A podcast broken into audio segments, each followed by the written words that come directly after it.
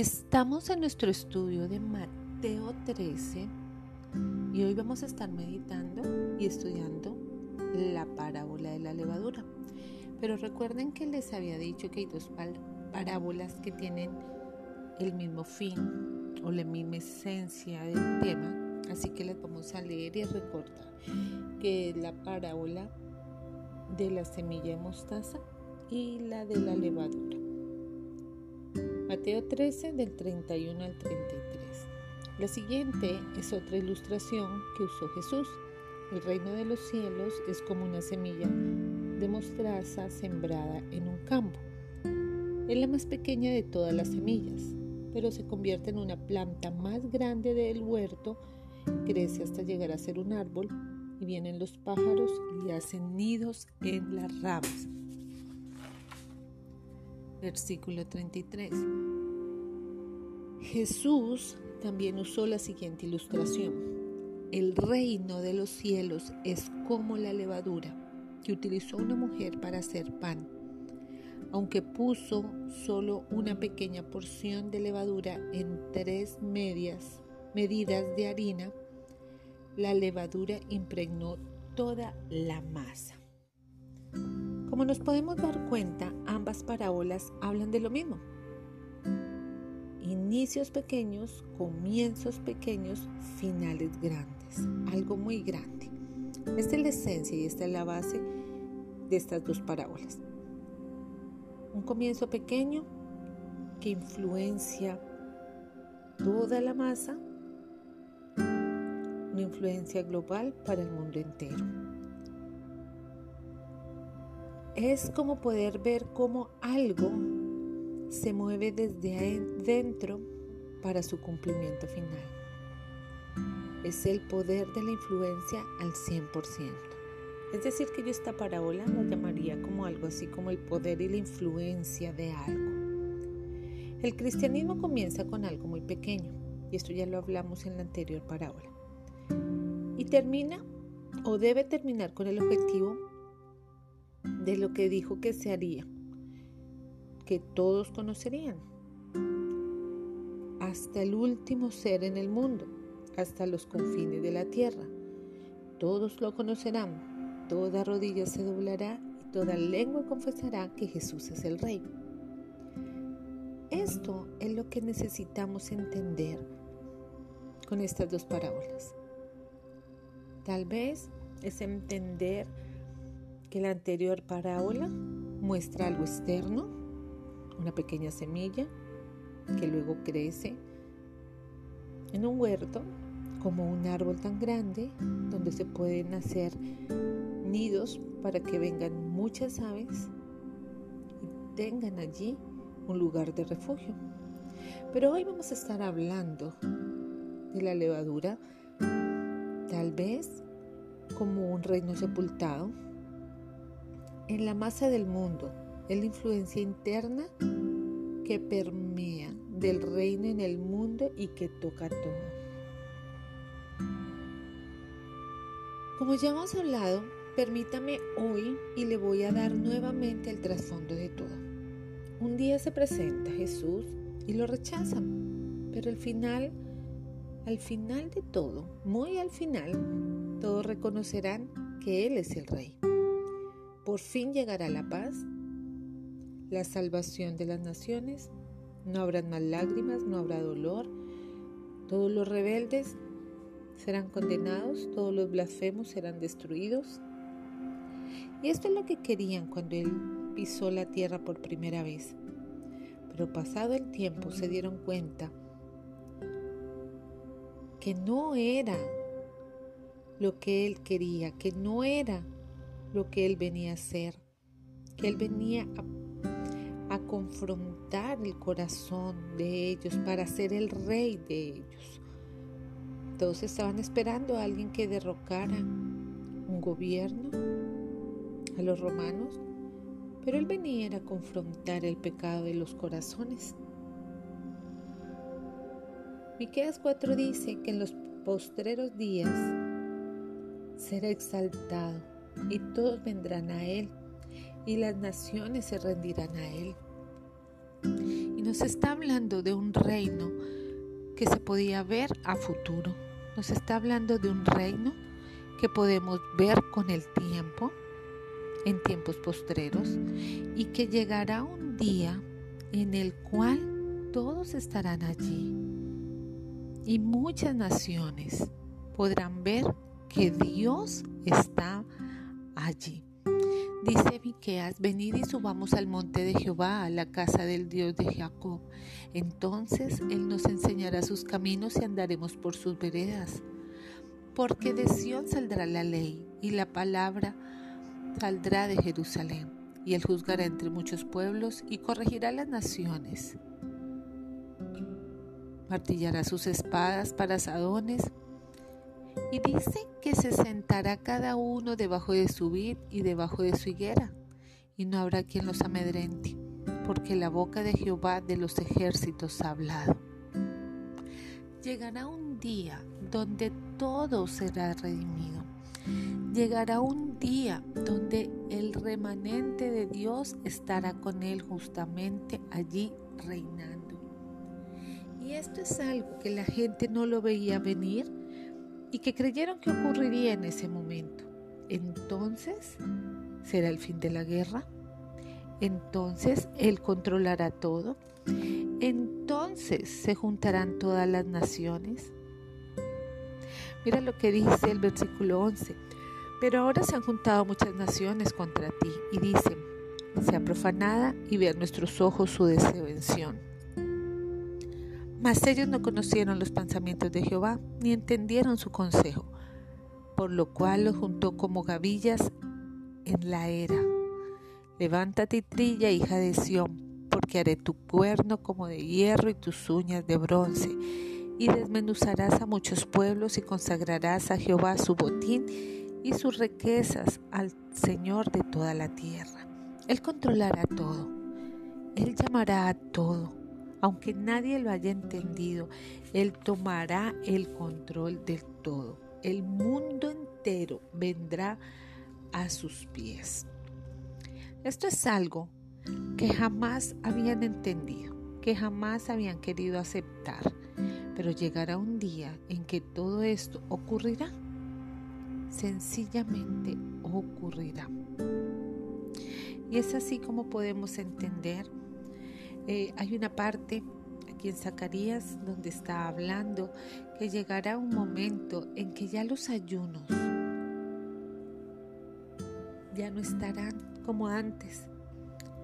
Dice el versículo 8, Zacarías 8 del 18, 19 dice, el ayuno del cuarto mes, del quinto mes, del séptimo mes, del décimo mes, se tornarán a la casa de Judá en gozo y alegría y en festivas. Recordemos que los ayunos eran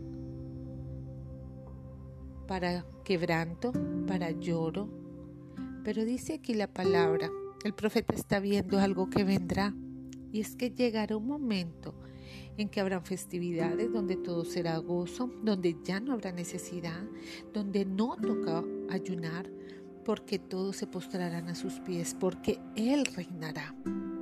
Pero mientras llegue ese lugar, donde llegue ese momento, cuando llegue ese tiempo, donde Él muestre la evidencia total de que Él es el Rey, mientras eso ocurre, mientras eso está allí a punto de suceder, entonces una pequeña medida de levadura en la que va a estar allí interna en esa masa de pan y es la que hará que en algún momento todo lo podamos ver. Jesús dio la evidencia de que Él era el rey. Todos querían confrontarlo, todos vinieron a pedrear su nombre, su palabra, lo que él era. Y Jesús le dice a Pilato, mi reino no es de aquí, mi reino no es como el que tú conoces, yo soy el rey. Tienes que cambiar tu mente. No es como los hombres piensan, es un reino de adentro hacia afuera. El reino es un es desde lo profundo del corazón.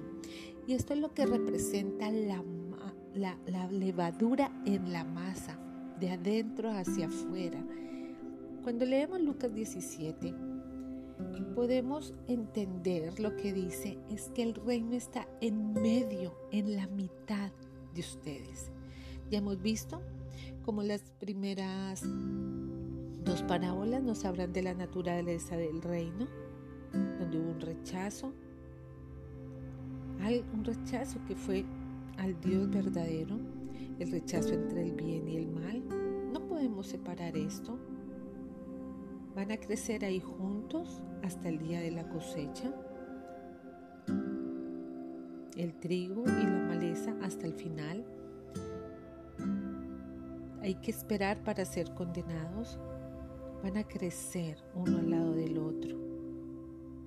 Y aunque la semilla fue dada y fue rechazada, aunque crece el trigo y la cizaña, llegará un día en el que será real todo esto. La parábola 3 y 4 nos habla del poder del reino. Y es lo que estamos estudiando en estas dos parábolas. A pesar del bien, a pesar del mal, a pesar de que hay una semilla de un árbol tan grande y se asombra para todos, a pesar de que haya la levadura escondida allí ella es la que influenciará todo y permeará todo. Esa semilla que vino a dar Jesús, esa semilla que fue entregada en aquella cruz, es la que va a influenciar el mundo entero. Cuando esta parábola fue dada en ese momento ellos no la entendían, pero hoy podemos darnos cuenta que estamos a horas, a días, a tiempo de que el Señor venga por segunda vez. En las dos primeras parábolas, unas parábolas sin esperanza, donde no le correspondía a nadie juzgar, donde solamente correspondía esperar el juicio, un mensaje de temor, de intimidación, de tolerancia y de aguante. Usted tiene que esperar hasta el día de juicio. Usted tiene que aguantar entre el bien y el mal. Pero vemos aquí en la parábola 3 y 4 una parábola de esperanza, donde ya encontramos un arbusto lleno de aves, donde se puede haber un refugio seguro y donde hay una influencia que vale la pena. Jesús lo logrará a través de ti. Esto es lo que representa. La tierra es la más entera. La levadura Jesús en la más entera. Lo que ha hecho en tu vida a través de de los años y lo que hará hasta el día que Él venga. Las cuatro primeras parábolas vemos claramente que es la visión general del reino, lo que Él quiere hacer, lo que Él quiere establecer. Pero las que siguen de aquí en adelante hablaremos de cómo se puede apropiar personalmente del reino, ya de algo específico. Cuando hablamos de la levadura, Jesús estaba hablando de algo que era común, de la vida común, de la vida cotidiana. Recuerden que Jesús fue un hombre común y corriente, que sus primeros 30 años los pasó en su casa al lado de su madre y tal vez la vio muchas veces haciendo pan. Y esa porción de masa necesitaba una porción de levadura o de masa fermentada.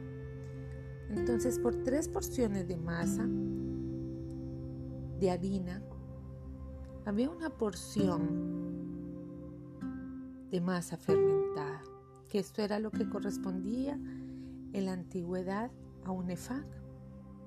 Hay muchos ejemplos allí en la palabra de Dios que habla de esta misma receta de harina. Hay muchos que dicen que eh,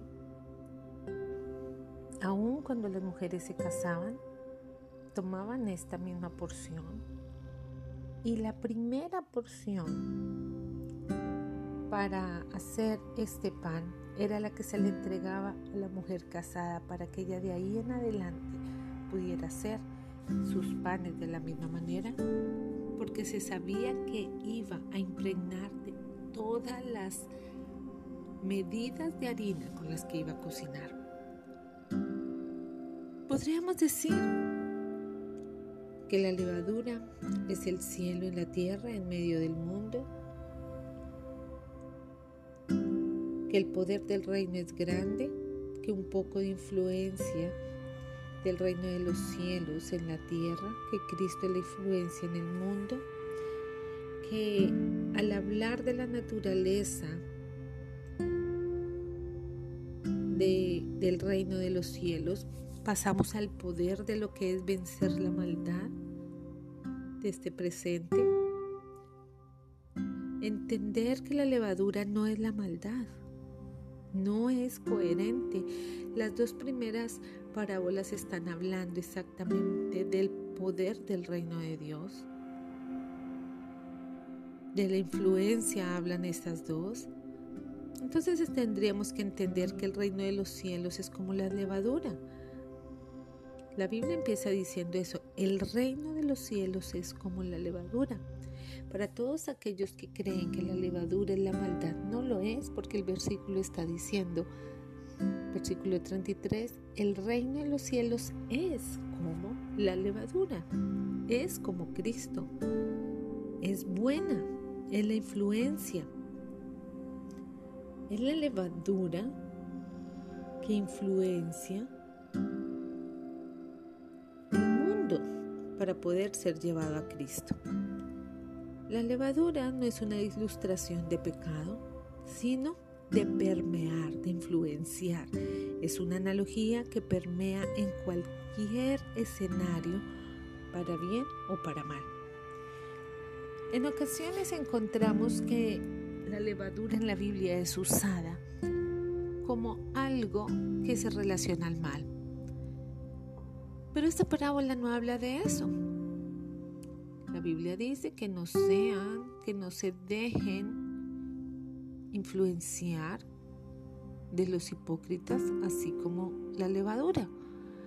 Pero entonces en todos los escenarios vemos que la levadura es una analogía que representa la influencia de algo o de alguien en un grupo determinado de personas en algún escenario. Entonces quiero que sepas que aquí la levadura no nos está diciendo nada diferente a que es la influencia, lo que da continuidad, lo que nos dice que Jesús está haciendo día a día hasta los tiempos finales y hasta el último momento que Él venga hasta el último que conozca del Señor podrá definir. Cuando entendemos que el reino de los cielos es esa pequeña porción que vino a la tierra hace más de dos mil años y la dejó acá para impregnar todo el mundo, entendemos que el mundo será libre, será rescatado por aquel que dio la vida por nosotros. Bueno, Recuerda que estás entrenadas para vencer. Esta es la parábola de la levadura.